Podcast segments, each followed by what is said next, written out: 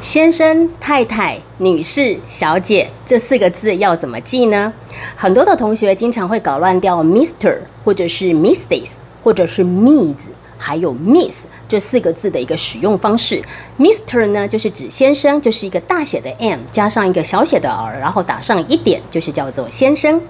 那先生的太太呢，就是在这个 Mister 的后面呢加上了一个小 s，所以呢就是变成了 Mrs。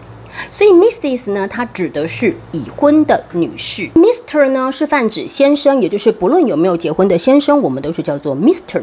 所以同样的道理，如果是 Ms 的话呢，也就是指女士，不论是已婚或者是未婚，就是把这个 r 呢换成 s，所以就是变成了 Ms。